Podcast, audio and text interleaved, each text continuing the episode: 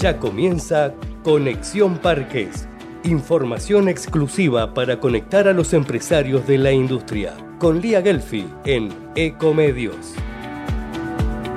Conexión Parques es auspiciado por Newmark, la más completa e inteligente plataforma de real estate corporativo. Auspicia Norlog, parque logístico para la actividad industrial y comercial ubicado en Tigre, siendo la única plataforma del país que cuenta con un operador logístico inserto, generando una ventaja competitiva a través de la agilidad. Plaza Industrial, más de 300 hectáreas en desarrollo en Escobar y Pilar. Plaza Industrial, el lugar ideal para instalar tu empresa. Río Neuquén Distrito Industrial tu empresa en las puertas de Vaca Muerta. Infraestructura adecuada, inversión eficiente, menores costos operativos, economías en red. Son muchos los motivos para relocalizar su industria en un parque industrial. Adrián Mercado, la primera inmobiliaria especializada en este rubro. Adrián Mercado, líder en parques industriales.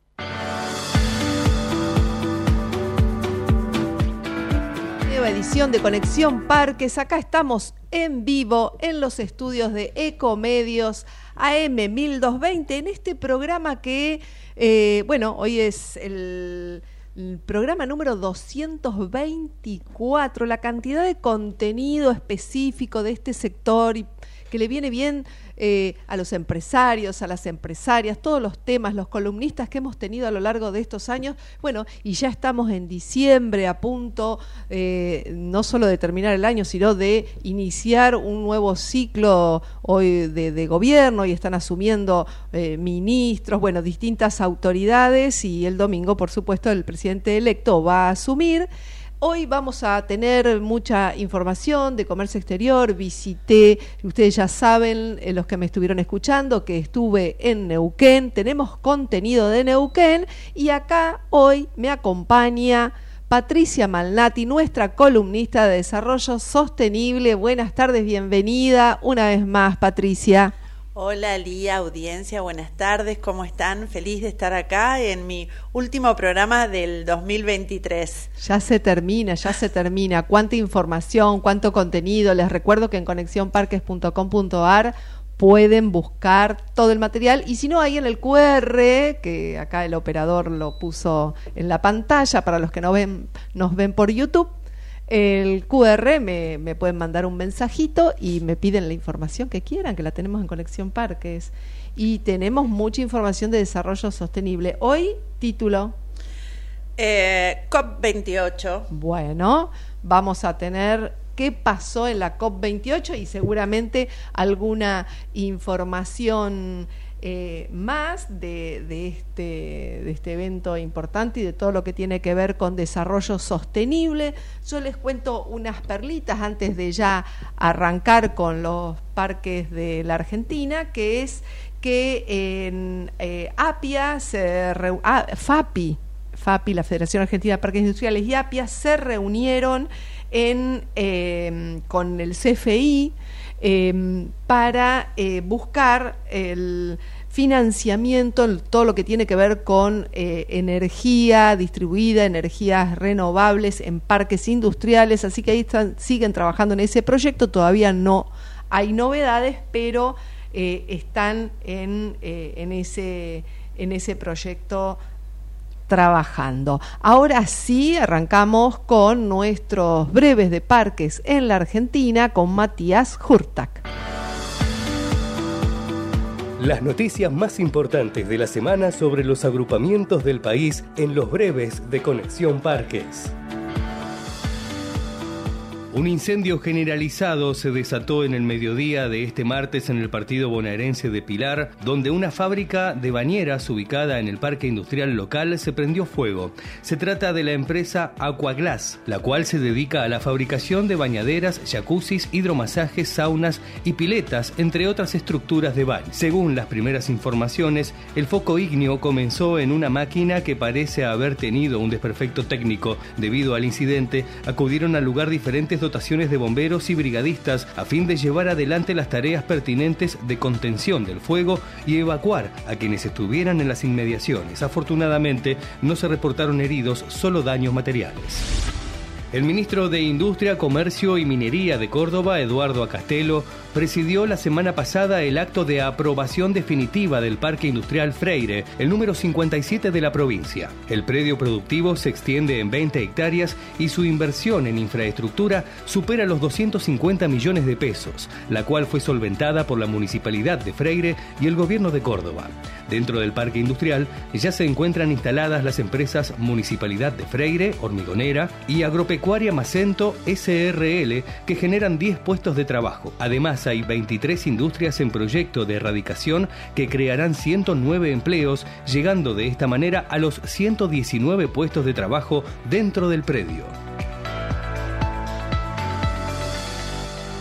Y seguimos en Conexión Parques y ahora nos metemos de lleno en Desarrollo Sostenible, la COP28, decías, Patricia. ¿Te acuerdas que la última vez hablamos de que se iba a realizar por estos días la COP28 en Dubái? Bueno, ya comenzó y tenemos a Manuel Frávega, eh, que es asociado del estudio Bercar Varela y representante de la UIA, que viajó. Eh, Manuel ahora en un audio nos va a contar un poquito, pero bueno, él participó de algunos paneles que tienen que ver con cambio climático y es interesante en cuando eh, hablamos sobre la COP, la controversia que hubo un poco respecto a que esta COP se realiza en Dubái, la presidencia por parte de los países árabes, ¿no? Países que, bueno, tienen eh, un foco muy grande en lo que es el, petróleo. Y entonces, bueno, acá hay este, cuestiones que se están tratando y, se dice que esta COP es un poco controversial por el lugar, la presidencia, etcétera. Pero me parece interesante, ¿qué te parece si escuchamos a Manuel contándonos un poquito qué pasó esta semana en la que finalizó la primera semana de eh, negociaciones y de trabajo en la COP28? Muy bien, lo escuchamos. Hola Lía, hola Patricia, un saludo grande, un saludo grande también para toda la audiencia. Los saludos desde, desde Dubái que es la segunda ciudad más importante de Emiratos Árabes Unidos, después de Abu Dhabi, que está en este momento este, recibiendo eh, la conferencia de las partes número 28, que se llama COP28 del Tratado Internacional de Cambio Climático Naciones Unidas. Y es un evento muy importante, de alto nivel, que vienen muchos países para negociar este, la implementación del Acuerdo de París. Primero, destacar y que llama mucho la atención, antes de empezar con el contenido, este, la ciudad de Dubái, increíble, era un desierto hace 20 años y con una estrategia y un impulso del gobierno, este, más allá de los temas ambientales y climáticos que podemos conversar o valorar, se ha convertido en una ciudad pujante y al estilo de, una ciudad de Estados Unidos, que no cobra impuestos, que, promueve el incentivo del uso de la tecnología y demás más allá de que también fue muy criticado por ser obviamente un estado eh, petrolero, fundamentalmente el estado de Abu Dhabi. Bueno, la COP básicamente tiene, hablando muy sintéticamente, porque tenemos poco tiempo, tiene tres grandes partes, podríamos decir. Una parte que es la parte más formal y real y concreta, que es la negociación diplomática de la implementación del Acuerdo de París, donde todos los países negocian eh, las disposiciones o los instrumentos para poder hacer efectivo el Acuerdo de París hay muchas cosas que, si bien ya estamos casi hace 10 años de la firma del Acuerdo de París, hay muchas cosas que todavía están pendientes, otras que se están presentando ahora según lo que estaba planificado. En fin, muchos puntos. Entonces, la primera parte es la parte diplomática. Después tenemos una segunda parte que es más bien, le diría, de alto nivel político, donde vienen muchos presidentes de los estados, miembros de las Naciones Unidas, a exponer sus lineamientos y sus alocuciones defendiendo sus intereses o su visión respecto a este tema. Este, este año hubieron muchos presidentes, eh, fundamentalmente en los primeros días. Los primeros dos días estuvo, por ejemplo, Lula, Petro de Colombia, eh, Macron de Francia, eh, entre otros. y después la tercera parte es la parte de los eventos en paralelo, que muchas organizaciones públicas, privadas, internacionales, este, cámaras, etcétera, organizan eh, haciendo conferencias muy específicas de altísimo nivel técnico sobre distintos temas que es de incumbencia del Acuerdo de París. Así que un poco en eso estamos participando. Es una sede realmente gigantesca, kilómetros y kilómetros que uno tiene que caminar para encontrarse. Eh, destaco, hablando de Latinoamérica, por un lado diría que Argentina este, tuvo una delegación de aproximadamente 150, 200 participantes aproximadamente, del sector público obviamente del Estado Nacional, de las provincias, de algunas provincias. También participaron algunos municipios, bueno, obviamente del sector industrial, del sector agro, de los jóvenes, de las ONGs ambientales, etcétera. Así que en la próxima podemos hablar de los acuerdos que se están logrando. Todavía falta una semana, estamos exactamente en la mitad de la COP. Eh, si bien ya hay algunos anuncios, algunos que son, digamos, obligatorios, vinculantes y otros que son anuncios que se hacen en el marco de la COP, eh, todavía es prematuro y hay distintos textos o posibilidades de discusión y de acuerdos que se están negociando. Así que bueno, hoy, mañana, perdón, es el, el mañana jueves es el el día de, descanso y ya el viernes se retoma la negociación de, la COP. Así que bueno, en la próxima podemos hablar cuáles fueron los resultados. Básicamente, simplemente para cerrar la, la presidencia de la COP eh, de Emiratos Árabes Unidos trató de tener una estrategia de lograr buenos resultados al principio, a diferencia de otras COPs.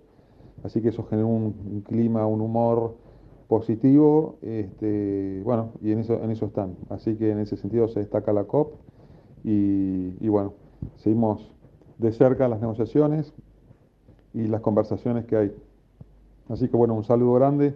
Eh, no lo quiero extender más, este, podríamos hablar muchísimo, eh, pero bueno, en la próxima hablaremos con mayor detalle. Un saludo grande a todos. Muchas gracias.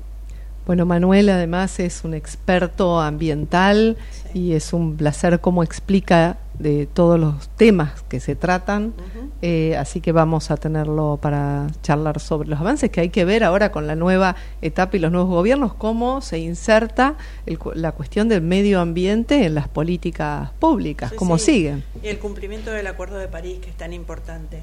Si querés te cuento algo más. Sí, una más. Una más, bueno, eh, siguiendo con el tema de desarrollo sostenible, también participé de un evento que se realizó en el auditorio de la Cámara Argentina de Comercio junto con Pacto Global Argentina, en donde se presentó el programa Aceleremos el Cambio, el programa que les contaba que participé en Nueva York en, el, mes de septiembre, bueno, se presentó en Argentina. Un detalle de color, eh, la firma que lidero fue la primera empresa argentina en, Salva en inscribirse en, el programa Acelerar el Cambio.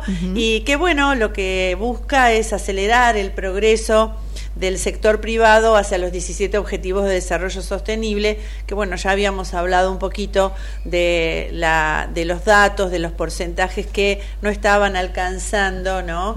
Eh, los, los números esperados. Así que este programa lo que intenta es acompañar al sector privado mediante cinco temas importantes como son la de igualdad de género, el tema del agua, la economía circular, las finanzas sostenibles y los derechos humanos, pone como foco esos cinco temas para tratar de acelerar el desarrollo sostenible.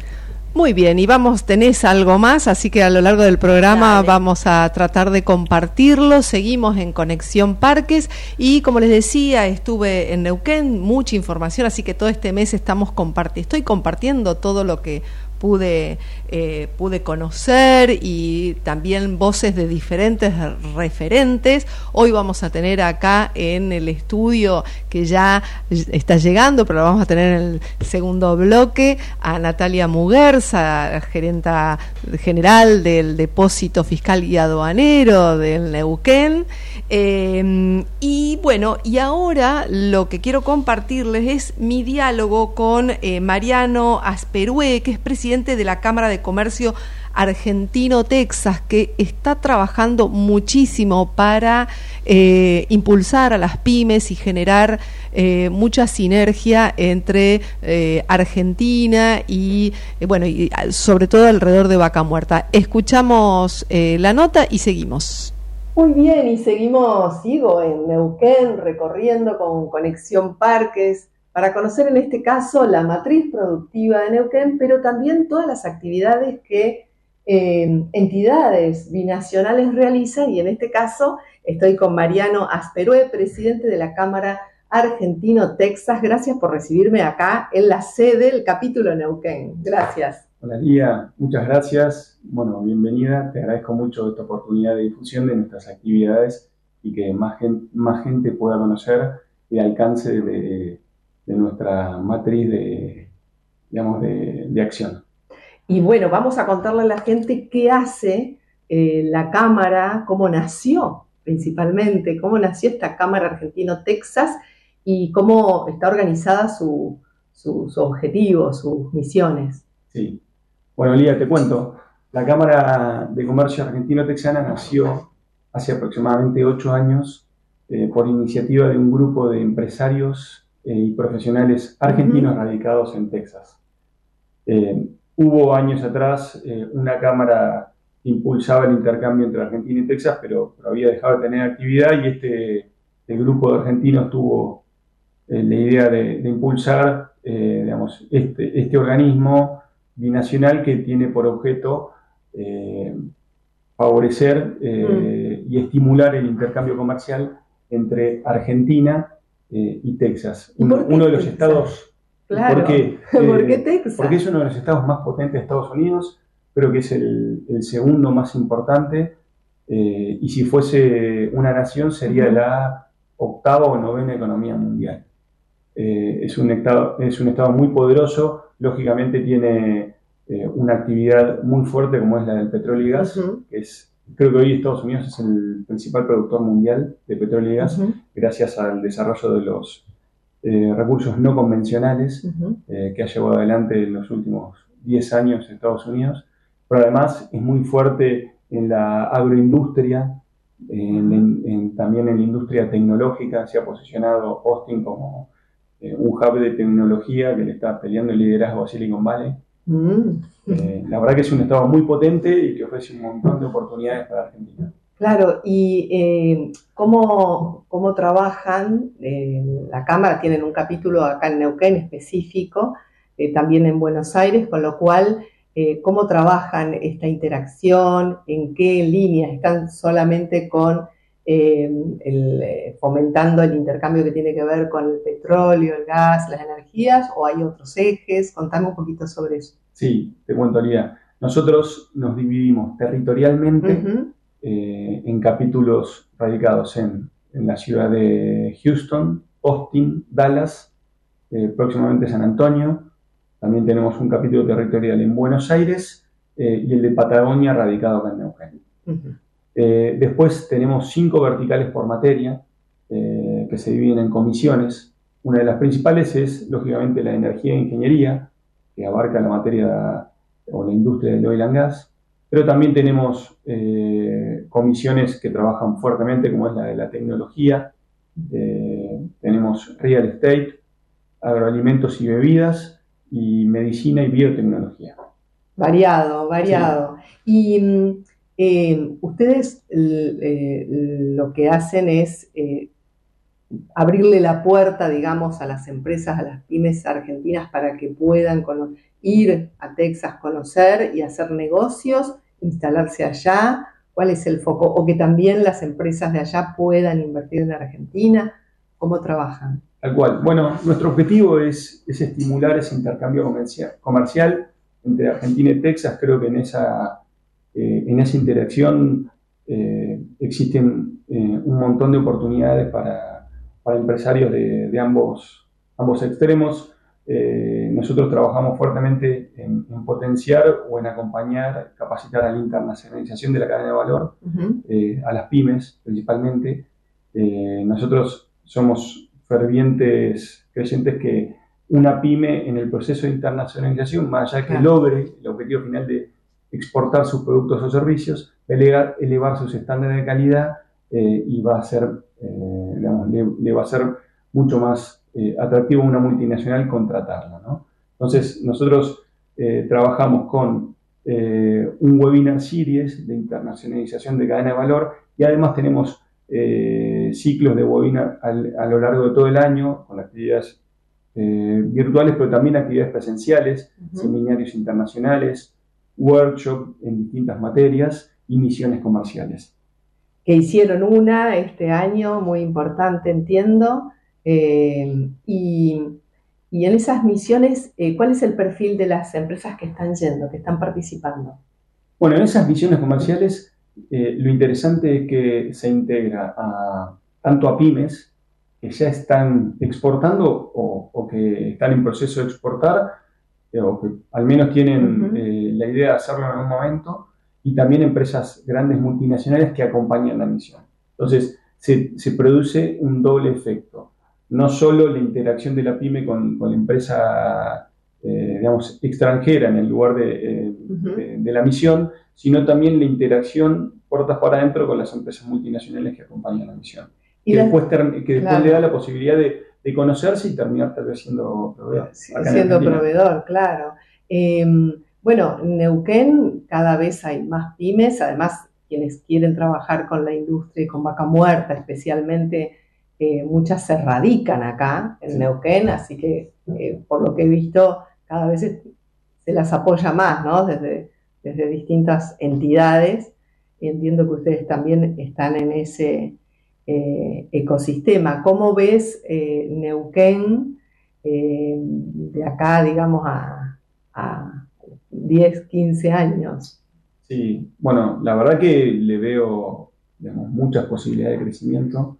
Eh, es, si sigue la senda actual y, si, a, su vez se acomodan algunas cuestiones de la macroeconomía, que, lo limita como limita un montón de otras actividades, pero lo que nosotros vemos es que el, digamos, luego de la crisis de, eh, desatada a nivel mundial por, por la guerra entre Rusia y Ucrania, hubo un desabastecimiento de, energía o una necesidad de, cambiar eh, los proveedores de energía y bueno y nosotros nos vimos en Argentina con la posibilidad de proveer esa, necesidad, ¿no? Responder a esa demanda. Eh, y además, eh, sumado a eso, que fue momentos previos, la pandemia nos limitó a nosotros la actividad económica, nos impuso la obligación de, importar esa, ese déficit de producción nacional que teníamos eh, y nos generó ciertas turbulencias económicas cuando teníamos el, recurso para explotarlo acá mismo. Bueno, todo, todo eso hizo, eh, creo, eh, eh, darse cuenta todo el arco político con independencia del color de, que explotar Vaca Muerta no es una opción, sino una obligación. yo entiendo que parece ser una de las primeras políticas de Estado, con independencia del color político del gobierno de turno, y eso va a ser que Vaca Muerta tenga un sendero de crecimiento eh, muy interesante para adelante. Y Texas, volviendo a Texas, que es una referencia, vos bien lo decías, em, ¿qué, ¿qué, oportunidades de exportación concretas se están generando para pymes argentinas? ¿Algún caso o algo que vos veas que, bueno, ojo pymes, atención, que eh, en este sector hay muchas oportunidades si se preparan para exportar. Sí, bueno, eh, lo, que te, lo que te da Texas, que te lo da, bueno, todo Estados Unidos, que es un mercado súper competitivo, es un mercado abierto, eh, donde si vos planteas una alternativa competitiva con tecnología novedosa y haces el esfuerzo que tenés que hacer, el mercado te lo va a premiar. digamos, hay muchísima actividad no te puedo hablar ahora en números, pero posiblemente sea eh, esté en el orden de, las 10 veces de la actividad hidrocarburífera que tenemos aquí en la zona. Eh, pero, eh, pero sí hay muchos casos de éxito de tecnologías innovadoras, de, pymes que ya están radicadas allá, pymes que, están exportando sus productos o servicios sin estar radicadas y muchas otras que están en el proceso. Y bueno, vos hablaste de que es importante eh, trabajar en la competitividad, en la tecnología y alguna otra recomendación que, darle a las pymes. No, bueno, principalmente, eh, es muy difícil hacer eh, negocios en, un país con una cultura distinta. lo que les recomiendo es participar de las misiones comerciales, conocer la cultura. A la cámara, es eh, Sí, eh, a que se acerquen a la cámara, que nosotros le vamos a brindar todas las herramientas necesarias para, para poder tener éxito en este proceso de internacionalización. Además, no es necesario que sean socios, digamos, ¿o sí? ¿Cómo es el, eh, cómo, participan de la Cámara? ¿Cómo se puede participar? Sí, hay, actividades que son abiertas, ah, eh, algunos webinars, otras que son cerradas a los socios. Lógicamente se los invita a que, a que se asocien porque tiene membresías eh, muy accesibles, absolutamente todas las empresas tienen la posibilidad de hacerlo, se lo puedo asegurar. Eh, los invito a que visiten la Cámara, el, portal de la Cámara que es argentinatexas.org y ahí están todas las opciones de, asociarse, que nos sigan en las redes y se van a enterar de, todas las actividades que nosotros llevamos adelante. ¿Que ya están cerradas este año o ya queda algún webinar? Eh, Mira, eh, en cuanto a los webinars, seguramente haya uno o dos al menos ya fin de año. Ya estamos cerrando. Tenemos un evento presencial la semana que viene, el 14 de noviembre, en la ciudad de Buenos Aires. Es un workshop sobre eficiencia energética. Van a participar varias de las empresas productoras de petróleo y gas en Argentina y otras eh, de, electricidad, porque tiene que ver con, digamos, hoy cuando hablamos del... Eh, de, la transición, estamos en, una época de transición de, hacer, de energías eh, no renovables a las renovables. Eh, creemos que no solo, eh, esta transición va a ser larga, va a ser mínimo de 20, 30 años, y la eficiencia energética en los procesos productivos es una obligación. esa va a ser una de las temáticas del workshop de la semana que viene. Fantástico, entonces vamos a, bueno, yo voy a estar acá, no en Neuquén, pero vamos a invitar, por supuesto, a, nuestra audiencia que, eh, que, participe y también que mire la página web toda la información y próxima misión comercial a Texas, ¿cuándo es? Así ya lo van poniendo el Save the Day. Sí, bueno, hace ya siete años que nosotros lideramos junto con el Centro Pyme Neuquén, la Agencia Nacional de Inversiones, y este año se suma la Embajada Americana y, distintas eh, organizaciones intermedias eh, a la feria eh, OTC, que es la feria más importante de Oilanga, que se lleva adelante en la ciudad de Houston todas las primeras semanas de mayo, todos los años. Perfecto. Este año creo que comienza el 29 de abril y se extiende hasta el 2 o 3 de mayo. Bueno, a ponerlo en la agenda.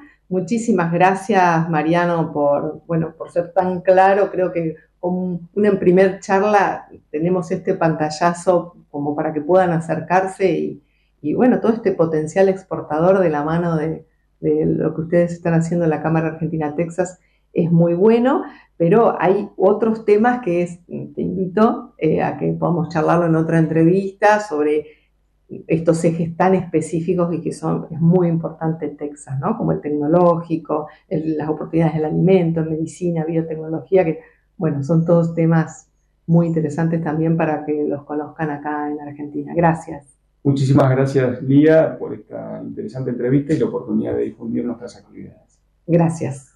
Vamos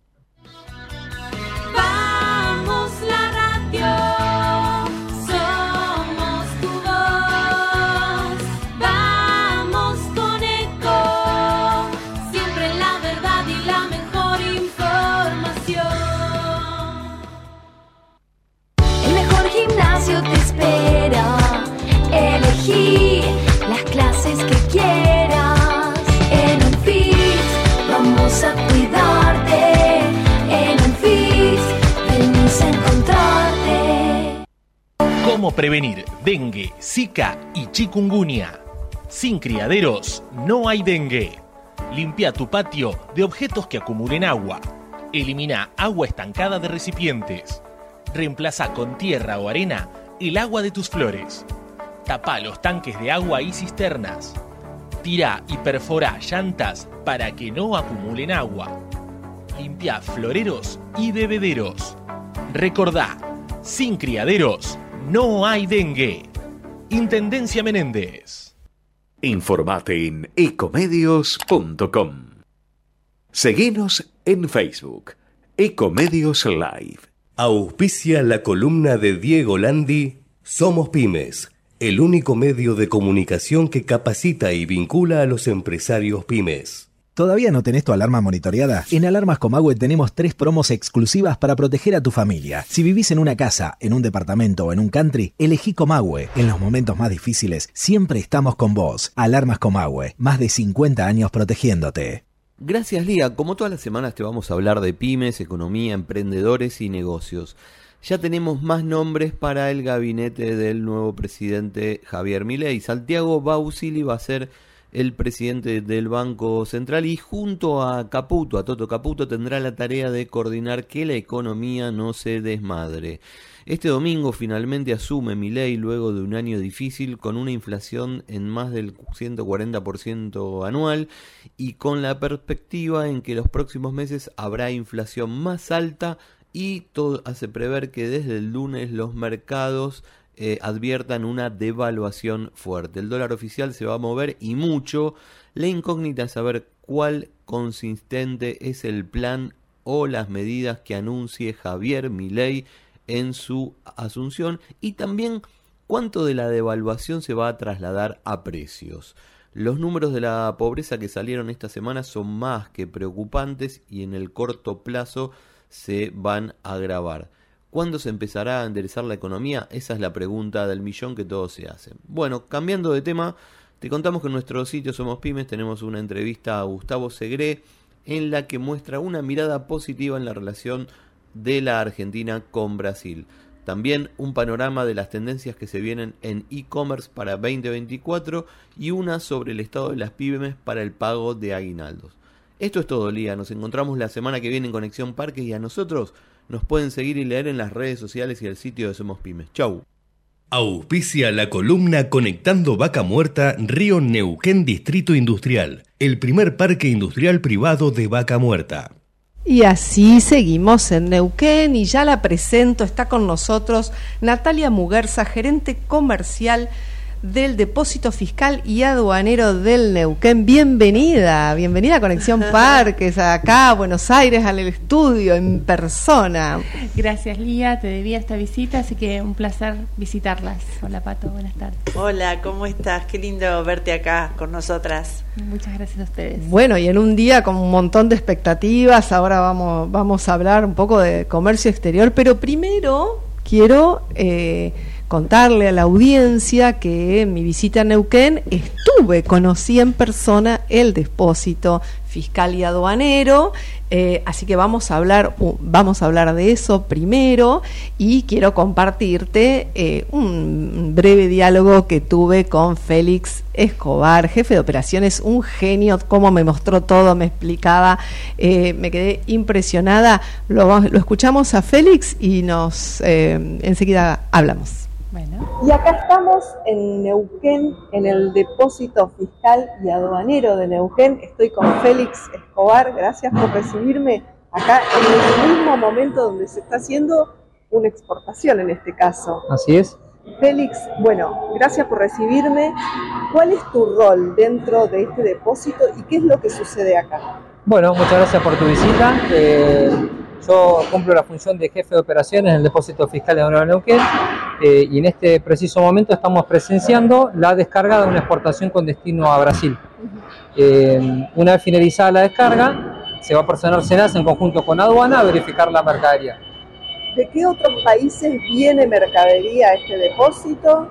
Eh, principalmente de, imagino que del corredor pacífico. Y lo que es importación viene mercadería de todo el mundo, eh, básicamente, bueno, Europa y lo que es Estados Unidos también hemos recibido mucho porque somos líderes en Pacífico, también estamos recibiendo en Montevideo. Y lo que es exportación también a, prácticamente a, todo, a todas partes del mundo.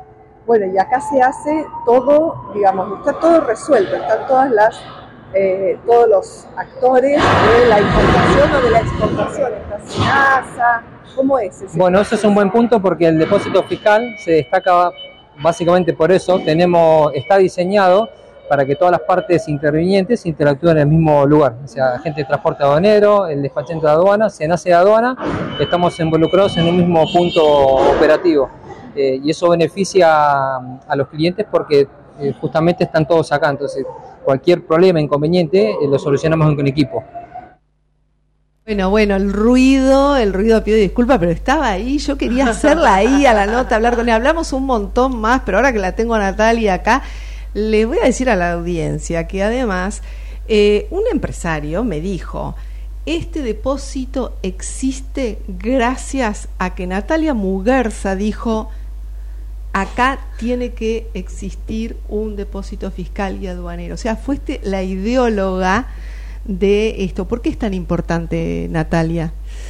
Eh, sí, ese proyecto nació hace 12 años eh, y como despachante de aduana, eh, hace 18 años que, que tengo el estudio Muguerza, eh, al no tener un lugar donde hacer aduana, tenía que trabajar con las aduanas del interior, Buenos Aires, el puerto de Buenos Aires, Regina, San Antonio Oeste, este, Bahía Blanca.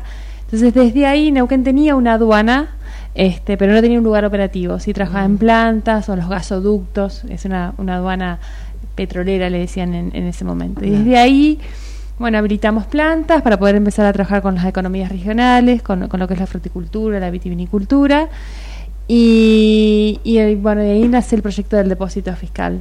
que, Eh, que además es único, digamos, porque no me, me explicaba Félix eh, que, que no existe otro depósito donde estén integradas todas las entidades involucradas. Sí, como, como, como país, digamos, en todos los depósitos fiscales, cada depósito fiscal tiene una, una mercadería, digamos, en que es- se lidera, digamos, o, Ujú. o- o- o mercaderías en general, y siempre tiene o los RUCA, para lo que es cereales, Senasa, en el caso nuestro, para todo lo que es fruticultura, y, y Senasa Rojo, para todo lo que son exportaciones de, o importaciones de carnes, eh, otros hacen explosivos, ¿no? Nosotros eh, abrimos un depósito fiscal de- para mercadería en general, este, con mercadería IMO por el lugar donde estamos, que es Vaca Muerta, para todo lo que son importación de químicos, combustibles, gases, este, explosivos. Así que nuestro depósito está, es, está habilitado para mercaderías en general. Y después lideramos, sí, la NOR Patagonia, lo, lo que hemos intentado hacer nosotros con este depósito que lo abrimos hace dos años. Primero abrimos uno de menor envergadura, que eso nos permitió dar comienzo a la rueda, digamos, para, para poder vincularnos con el mundo. Este, y este nuevo depósito, que es grande, que tiene más, muchísima más infraestructura, está preparado para lo que es vaca muerta, para ofrecerle a lo que necesitan las operadoras, eh, o sea, las, las empresas del, del, del primer anillo, ¿no? Este, y las del segundo, que son las del servicio.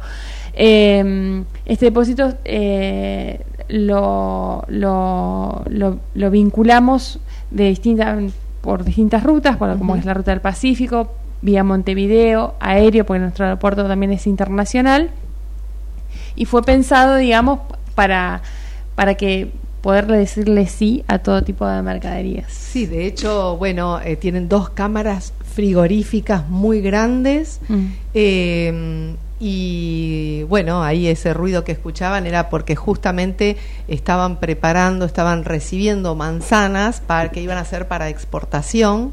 Así que, eh, bueno, todo, todo el procedimiento como vi, también había cacao, había maquinaria. Sí. Eh, ¿Cuántos metros cuadrados, cuánto abarca la superficie, el depósito completa?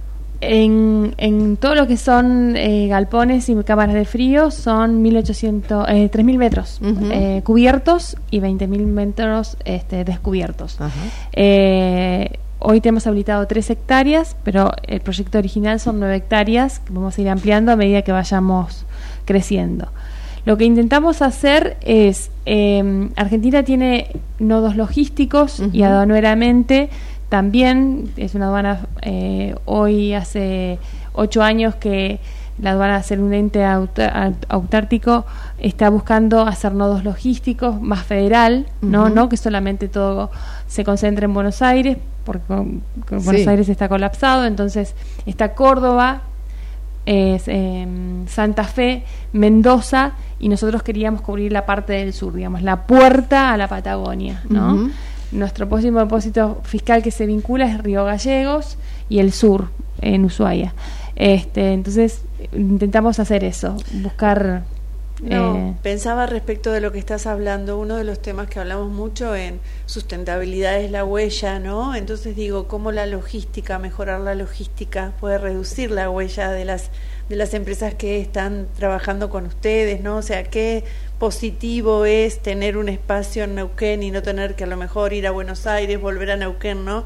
Eh, lo veo como algo, me parece que la logística hoy cumple un rol muy importante y bueno, Sí, Argentina eh, en estos tiempos que está viviendo no ha sido fácil en lo que es logística, eh, en la pandemia, ¿no? En, en los costos de los fletes, eh, cómo quedamos para el mundo, cómo llegan, cómo llegamos a comunicar, cómo también eh, nos hemos desconectado en algunos en un- algunos aspectos. Entonces esto también eh, la herramienta del Pacífico hace que también tengamos una, una, una respuesta más, ra- más rápida, Claro. ¿no? Que no dependamos solamente de Buenos Aires.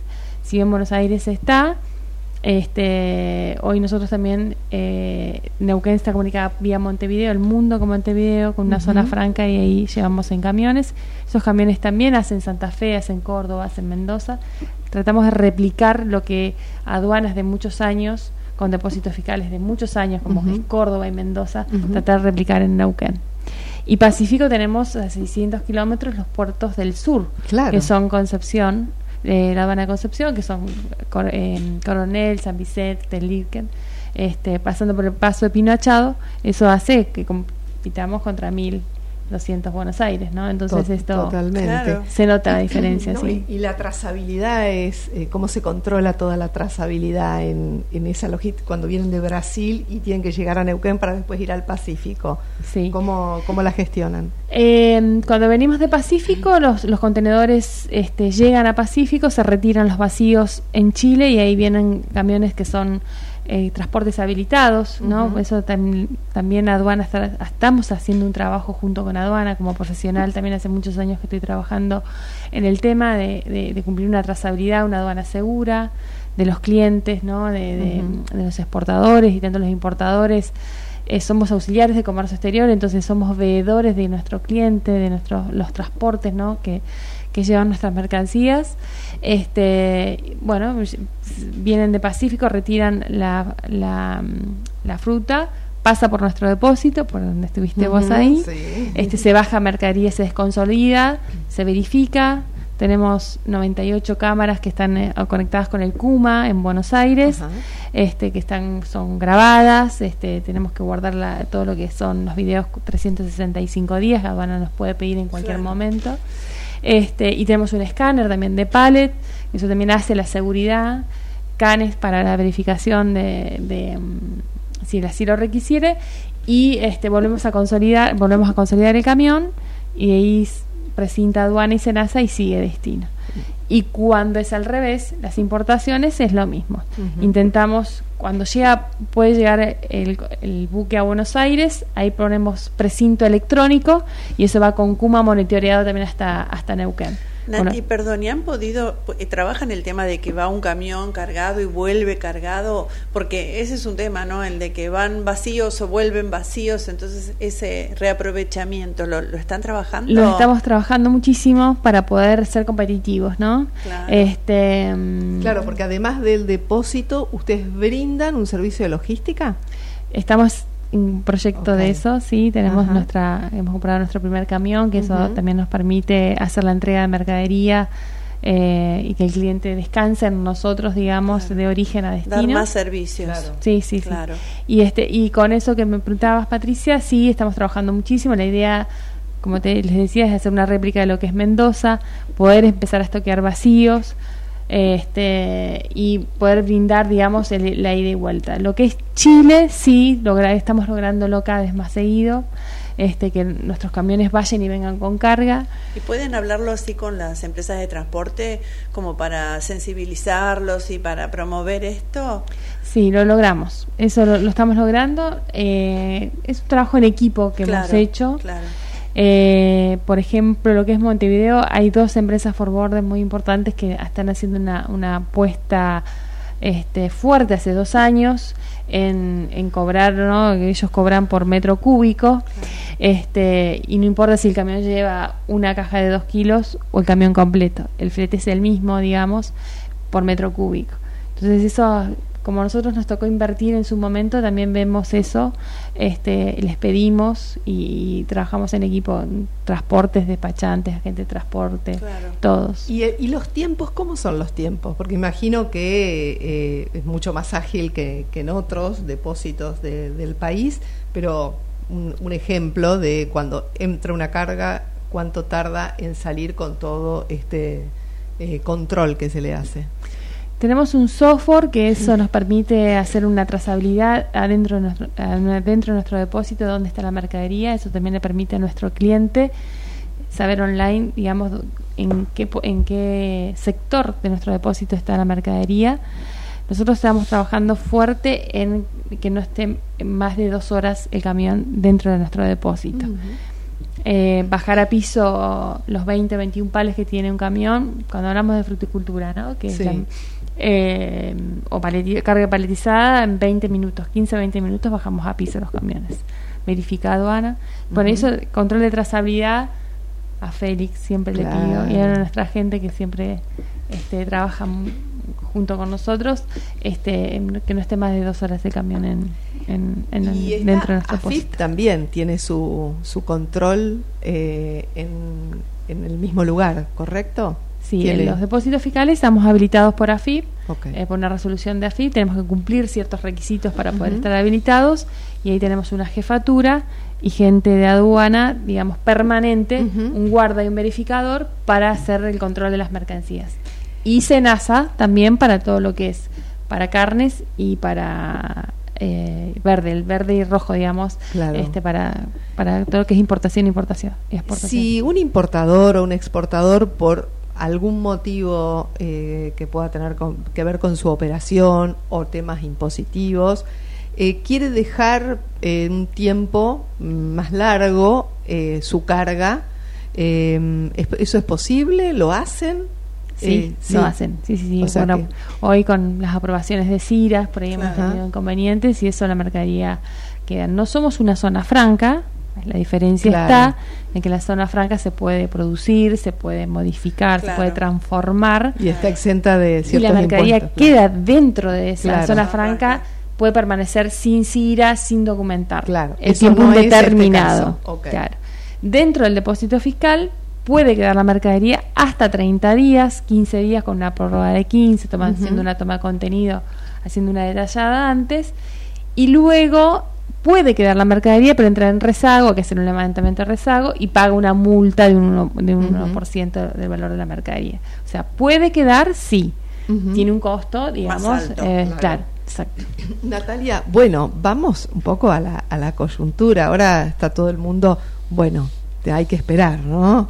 Hay que esperar cuáles son las medidas, qué pasa, pero ¿cuál es la expectativa de todo el sector que trabaja día a día, como vos, despachante de aduana, pero además a cargo de este depósito que es tan importante para toda la Patagonia? Lo que son las economías regionales, creo que en todo el país lo que se, se ve es que se necesita una unificación de tipo de cambio. Eh, y me parece que eh, hace un par de meses todos están esperando eso y se nota en el volumen de operaciones en nuestro depósito. El que puede esperar con la mercadería lo está haciendo, realmente lo está haciendo. Y con lo que es importa- eh, importaciones, creo que hay una deuda muy importante del lo público a lo privado, que, es, que no solamente es a los importadores, sino también a los todos los del sector de comercio exterior, los que son forwarder, Ujú. pago de fletes. Eh, Sí, hay deuda soy de servicios muy importante. muy también. importante, claro. Sí. Este, y eso yo creo que mm, soy optimista. Eh, nosotros como depósito fiscal y, y los integrantes del director del depósito fiscal trabajamos muy en equipo en las cámaras. En Neuquén está la federación, que es la que nuclea las cinco FCN. Sí. Es la que nuclea las cinco cámaras del sector. Personalmente en el centro despachante de aduana también. O sea, Ujú. tenemos muchas reuniones acá en Buenos Aires también. Eh, vamos a tener que poner todos un poquito. Eh, si bien Vaca Muerta tuvo su lugar, digamos, para poder importar lo, lo urgente, digamos, para que Vaca Muerta siguiera en marcha. Eso realmente este, agradecemos eh, lo- las últimas gestiones de este gobierno para que no se detuviera. Pero hay mucha deuda, digamos, en, en lo- la parte de divisas. Va a ser. mm, es un largo camino, no va a ser un año fácil. Eh, pero soy optimista, o sea, creo que va, em, sobre todo lo que es Vaca Muerta, está exportando ya petróleo por el oleoducto que va hacia Pacífico.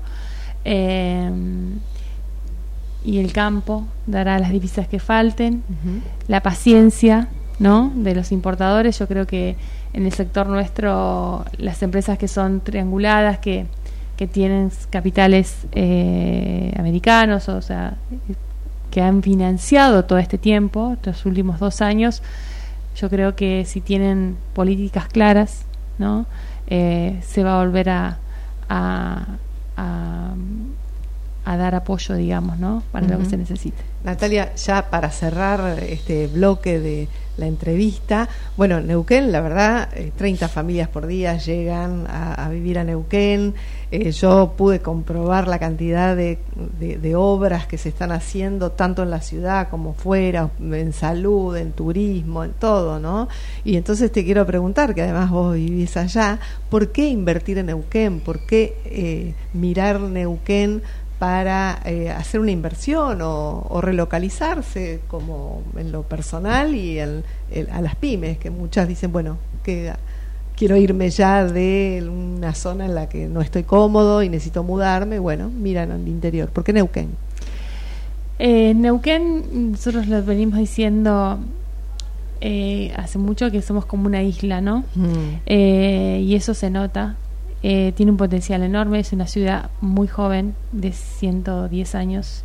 Eh, le falta todo. Y no es que los neuquinos no seamos capaces de hacerlo, sino que eh, no alcanza con lo que estamos haciendo. Eh, y hay todo por hacer. En la parte, de en el sector que a mí me compete, que es el co- comercio exterior, falta mucho, mucho por crecer, faltan profesionales.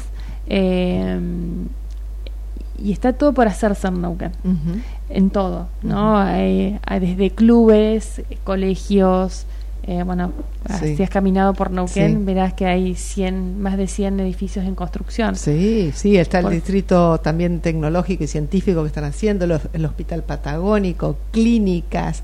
Todo eh, está colapsado. edificios. Sí, sí. todo está colapsado, la- desde la salud, la educación, y eso hace que, que, bueno, que hoy emigre mucha gente este, para poder completar lo que nos falta. Muchísimas gracias, Natalia, por estar hoy acá en Conexión Parques. A ustedes, gracias por la invitación. Bueno, y a nuestra audiencia les estábamos hablando con Natalia Muguerza, gerente comercial del Depósito Fiscal y Aduanero del Neuquén. Auspició la columna Conectando Vaca Muerta, Río Neuquén, Distrito Industrial, el primer parque industrial privado de Vaca Muerta. Vamos, tenemos ahí los breves de parques en el mundo de Matías, así vamos a ver qué pasó en el mundo con los parques y seguimos. Lo que pasa en los parques del mundo también está en Conexión Parques. Parques industriales en el mundo. El ayuntamiento de Peñíscola en España fue escenario recientemente de una reunión informativa para propietarios y empresas del parque industrial de la localidad con el objetivo de dar a conocer las posibilidades que ofrece la Ley 14-2018 de áreas industriales de la Comunitat Valenciana. En particular se detalló cómo la creación de la entidad de gestión y modernización EGM permitiría incrementar la competitividad de las empresas allí asentadas. El presidente del Consejo Coordinador Empresarial del Estado de México, Germán Jalil, indicó que gracias a la certeza y la confianza que ha generado a los inversionistas el nuevo gobierno estatal, son al menos cuatro parques industriales los que están próximos a concretarse en territorio mexiquense. Detalló que las y los inversionistas están principalmente enfocados en materializar estos proyectos en la zona de Atizapán de Zaragoza, Lerma y Gilotepec, estando próximos a revelar la inversión que se estará destinando, el tipo de sector que se instalará y las empresas detrás de estos. Y seguimos, y seguimos en Conexión Parques y con Patricia Malnati, que tenías ahí un par de, noti- de notitas más para comentar. Bueno, un poco siguiendo con lo que estaba contando Nati acerca de lo industrial. Eh, el 30 de noviembre se realizó la 29 Conferencia Industrial de la Unión Argentina de la Industria. El lema eh, fue Hay industria, hay futuro. Participaron funcionarios nacionales, provinciales, más de mil industriales, eh, actores económicos también en el Centro de Convenciones de Buenos Aires, tratando los temas que le importan a la industria, un poco para eh, informar a nuestra audiencia. La Unión Industrial escribió lo que llaman el libro blanco. El libro blanco se presentó en su momento a todos los candidatos que visitaron la Unión Argentina de la Industria y mm, el, libro lo que trata es de promover una ley de fomento a la inversión, al desarrollo de las economías regionales, la simplificación tributaria para las empresas pymes. Así que eh, fue un encuentro eh, súper interesante donde pudimos compartir también experiencias, escuchar acerca de la inteligencia artificial, hubo un panel con gobernadores, este, cada uno expresando la necesidad de su provincia y las oportunidades que tenía eh, para la industria ir a invertir en esas provincias, cómo iban, la apertura que íbamos a tener. Participó también Diana Mondino, Guillermo Franco, fue invitado Milei pero no asistió. Así que bueno, siempre es interesante encontrarnos con, con colegas en esos espacios. Y te doy la última, la ¿tenemos última. tiempo? Sí, sí, rapidito, que ya cerramos. Bueno, también el 4 de diciembre participé en La Cantábrica, en el Parque Industrial La Cantábrica, del lanzamiento del programa federal de acciones sustentables para actividades productivas. Es un programa que se lanza desde el Ministerio de Producción, Ciencia e Innovación Tecnológica de la provincia de Buenos Aires, en conjunto con la Universidad Arturo Jaureche y el Consejo Federal de Inversiones. Contarte que este programa ya está corriendo hace tiempo en la provincia de San Juan, con la Universidad de San Juan, y lo que busca es fomentar la gestión ambiental y la eficiencia energética de las empresas. Las pymes obtienen un diagnóstico ambiental y energético y un plan de mejoras que lo realiza un experto que son gestores de, la Universidad Arturo Jaureche. Así que eh, las industrias que quieran inscribirse tienen que buscar este programa en la web del Ministerio de Producción, Ciencia e Innovación Tecnológica. Es una oportunidad gratis. Quien participe del programa puede acceder a créditos del. Consejo Federal de Inversiones, algunos sin garantía, otros con garantías. Y que vamos a ver ahora si esa página, cómo, cómo sigue la continuidad de estos programas. Nos tenemos que ir, ya me están haciendo señas. Gracias Gerardo Subirana, Rodrigo Cataño por hacer posible este programa. Hasta el próximo jueves, acá en Ecomedios a las 18 horas. Conexión Parques fue auspiciado por Newmark, la más completa e inteligente plataforma de real estate corporativo. Auspicia Norlog, parque logístico para la actividad industrial y comercial ubicado en Tigre, siendo la única plataforma del país que cuenta con un operador logístico inserto, generando una ventaja competitiva a través de la agilidad. Plaza Industrial, más de 300 hectáreas en desarrollo en Escobar y Pilar. Plaza Industrial, el lugar ideal para instalar tu empresa. Río Neuquén Distrito Industrial, tu empresa en las puertas de Vaca Muerta. Infraestructura adecuada, inversión eficiente, menores costos operativos, economías en red. Son muchos los motivos para relocalizar su industria en un parque industrial. Adrián Mercado, la primera inmobiliaria especializada en este rubro. Adrián Mercado, líder en parques industriales.